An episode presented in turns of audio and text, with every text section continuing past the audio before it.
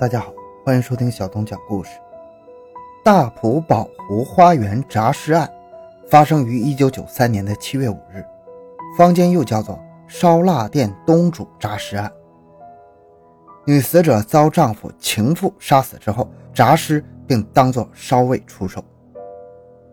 大埔区的中心是大埔新市镇，包括旧区的大埔墟，以前都是靠渔农业发展经济。所以有些地方不如城里繁华和新潮，不过这里民风淳朴，现在是全球有名的安全社区。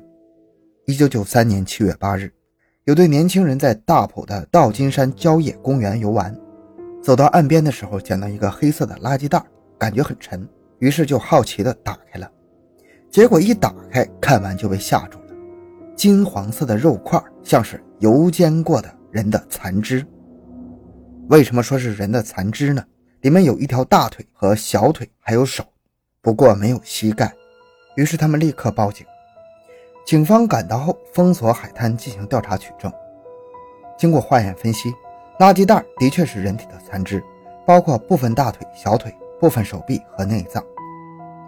奇怪的是，这些残肢大部分都被高温的液体浇淋过，类似油煎的性质。经分析，死者为女性。死亡时间可能是在三到四天内，年龄是二十五到三十五岁之间。于是重案组立刻接手，立刻调查附近人员有无看见可疑的抛尸人，以及调查近期女性的失踪人口。最后将死者身份定为魏记烧腊店失踪的女店主钟彩娟，中国籍女子，年龄三十三岁，已婚，失踪三日。欢迎收听由小东播讲的香港大埔宝湖花园诈尸案。女版的人肉叉烧包。回到现场，寻找真相。小东讲故事系列专辑由喜马拉雅独家播出。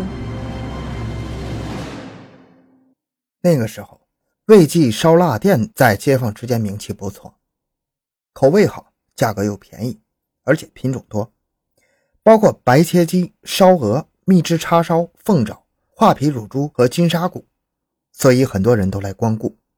店主是三十三岁的罗福成，忠厚老实，厨艺精湛。再加上店里分别负责的女店主钟彩娟和钱艳和脾气很好，礼貌待人，经常给附近的酒楼、街市、鱼档送外卖，所以大家都很喜欢。开始的时候，罗福成和原配妻子钟彩娟。在大埔区临时街市开了第一间烧腊店，因为生意好，于是，在宝湖花园街开了分店，并且找来貌美又会做生意的钱燕和管理。一般的烧腊店做叉烧都习惯用冷冻的腊梅肉，肉里面血水多，使叉烧质感大打折扣。钱燕和也是个烧腊高手，建议魏记采用新鲜的梅头猪肉，这样口感更好。他们烧猪也是用新鲜猪制作，每天只烧三只，傍晚就能卖完。这样持续了一段时间，店里挣了不少钱。罗福成为人老实，但是有点色，生意做久了，自然就和钱燕和二人日久生情，也有了关系。后来竟然还生了一个儿子。钱燕和负责宝湖花园街市的店，就住在宝湖花园 B 座十六楼 B 五，这样一边一个，倒也保持平衡。罗福成坐享其人之福，几年下来，妻子都不知道有二奶，大家其乐融融。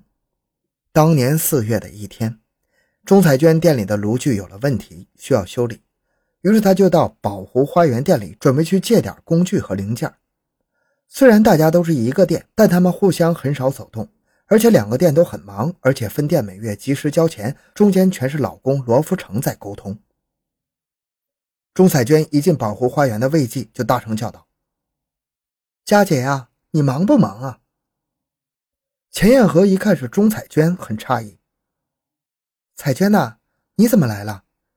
今日好倒霉，店里的炉具用太久，烤箱坏了不能用，我向来跟你借炉丝回去修理。”钟彩娟回答。钱艳和虽然很少见到罗福成的原配妻子。但是，一想到自己和罗福成有了儿子，但是自己是二奶，没有名分，心里还是有些嫉妒和不舒服。于是话中带刺：“不好意思，你要修理就找人修，我的烤箱也想换了，你再去买新的吧。罗彩娟有些不高兴。我说佳姐呀，大家一家店，不分你的我的，怎么这么说呀？钱彦和有了反应，不分你的我的，我每月交钱，你都没有讲过不分你的我的呀。再说我整天辛苦工作，我为什么呀？钟彩娟也来了脾气，不再客气。我是老板，我说什么就是什么。钱燕和情急之下抱怨起来：“我不管你怎么样，我也是老板，这个店我也要有一份。如今我和罗福成已经多年了，而且有了儿子，我不要做老二，我要当老板娘。”你说什么？当时钟彩娟就生气起来：“你和罗福成有关系？对呀，有儿子，怎么样啊？都已经好多年了，你自己看着办吧。”钱彦和干脆摊牌了，钟彩娟一怒之下大骂钱彦和修炉具的事儿也不管了。你这个狐狸精，勾引我老公，我跟你没完！说完，愤怒的离开店里，再也没有联系过钱彦和，回家骂罗福成。可是男人已经这样，也没有办法，还要继续做生意。但是两个女人的关系从此不和，埋下了隐患。七月五日。连续好几天，罗福成没有回家。钟彩娟估计是那个狐狸精家里去了，打电话也不接，店里的事情也不管。于是她决定到店铺关门后去钱彦和家里去找。钟彩娟把老公的不负责任和变心都迁怒于钱彦和，决定今天去教训他一下。当晚烧腊店打烊之后，钟彩娟来到钱艳和居住的保护花园 B 座十六楼 B 五，敲开了屋门。钱艳和开门一看，是钟彩娟。不高兴地问：“你来干嘛？”钟彩娟立刻骂道：“你个骚货！我来找我老公，被你这个狐狸精藏哪儿了？”钱艳和冷笑：“，不回家，你自己管不住老公，关我什么事儿？”钟彩娟冲进了屋里，寻找了一番，没有发现罗福成，两个人开始纠缠起来。在厮打的过程中，钱燕和被钟彩娟抓住了头发，以及擦伤了脸部。愤怒之下的钱燕和拿起水果刀，扎到钟彩娟的腹部及胸口。钟彩娟高呼救命，钱燕和怒从胆边生，把钟彩娟推到了浴室里，连续多刀刺中了钟彩娟的要害，然后捂住他的嘴，不让他呼救。最后，钟彩娟失血过多死亡。钟彩娟死亡后，钱燕和独自在家思考良久，怕被人发现，但是想到除了老大，自己再不用做二奶。于是，一不做二不休，决定把尸体分尸处理了。因为在家中缺乏合适的分解工具，于是钱燕和换衣之后，迅速到店里把切骨头的剃刀、大刀和分骨用的锯子，以及挂叉烧用的钩子等工作器械带回家中，在家里把尸体分解开来。钱彦和虽然下定决心要把尸体分解，但是面对白天还是一个大活人的熟人，现在独自一个人用锯子锯他，心里还是害怕。而且人体死亡五个小时左右，尸体温度才开始降到和室温一样，血液在两个小时内还能流淌。前验和口供，当晚拿回工具后，在浴室开始工作。从肩部切开的第一刀的时候，大量有温度的血液喷溅到自己脸上，然后锯手、锯腿和切开腹部取出内脏，血液溅满了整个浴室，浴缸里堆满了四肢和碎肉。内脏被用钩子挂在了墙上。当他锯到大腿根部的时候，随着肌肉的颤抖，平躺的钟彩娟尸体突然坐起来，眼睛睁开，非常狰狞。当时的钱彦和内心有鬼，扔下锯子，大声叫道：“对不起，对不起，我不是诚心要杀你的。”但他等了一会儿，发现尸体没有反应，只是坐了起来，这让钱彦和反而更加生气。他把尸体翻身放在地板上。按住尸体的颈部，用锯子锯开脊椎，把脑袋分离开来。据法医讲，人体死后呼吸停止，反射活动消失，但是肌肉中还有一些生物电，导致还能自然收缩，导致诈尸现象发生。忙了半夜，基本已经是碎尸了。烧腊高手钱彦和用四个黑色垃圾袋把已经冲洗干净的四肢和脑袋装了进去。并在天亮前分批运到了宝湖花园下面街市上的烧腊店。在烧腊店里，除了脑袋，基本上已经分不出是人肉还是新鲜猪肉了。由于刚才的尸体吓住了钱彦和，他心生恶意，把整个脑袋直接放在炉子上熬了一夜的满是卤肉的大铁桶内。但是奇怪的事情发生了，当时做卤肉的铁桶很大，脑袋放进去直接沉在了下面。盖上盖子之后，钱彦和转身正准备把肢体剁得更碎，突然听到背后的大铁桶内有咚咚咚的声音，好像是平时用头撞铁门的声音。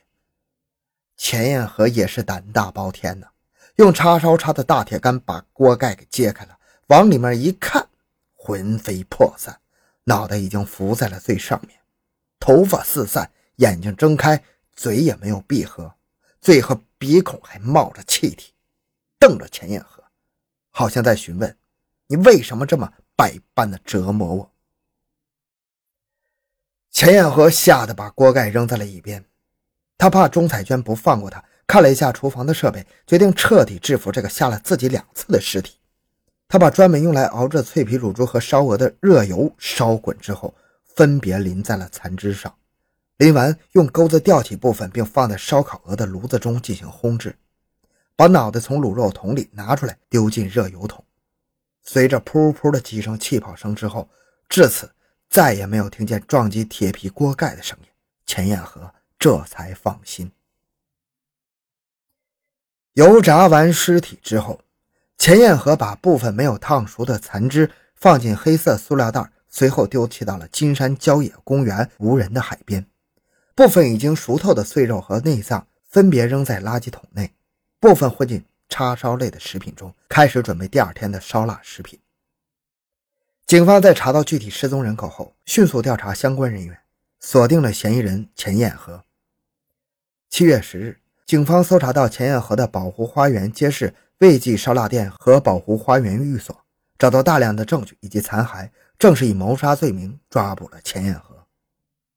根据钱彦和交代，还有部分尸体在烧腊店的厨房。根据当日搜查的警察回忆，他们走进后厨，之间肉香四溢，叉烧金黄。但是搜着搜着就有人吐了，因为在卤肉桶内捞出了几个脚趾头，一看就不是动物的，因为还有彩色的指甲油。一个警察打开了熬脆皮乳猪的热油桶，看见了一生难忘的一幕。一个还连着长发的骷髅头用空空的眼眸看着他，漂浮在油层表面，其他肌肉组织都已经煮化了。警察强忍着反胃和恐惧，用钩子把头颅取出，还找到一个没有煮烂的耳朵。等放进证物袋之后，在场的警察已经快不行了。虽然没有腐尸的臭味，但是这种熟悉的香味对人的震撼也是穿透心灵的。据称，当时在场的警察之后再也不吃叉烧了。后来法医拼凑尸体，已经不完整了，到底有没有尸体碎块混入了叉烧被人误食，也无从考证了。案件传开，大埔居民全都感觉到恶心和愤怒，全港也都被这个烧腊店的店主诈尸案所震惊。很多光顾魏记烧腊店的居民投诉到食环署。附近烧腊店全部受到牵连，一段时间内没有人再购买。而大埔医院等体检人数增多，这件案件给无辜的街坊带来的身体和心理的双重打击。最后，法院根据物证和口供判决，凶手钱彦和误杀罪名成立，监禁六年。好了，这个案件讲完了。小东的个人微信号六五七六二六六，喜欢小东的朋友请多多打赏。感谢您的收听，咱们下期再见。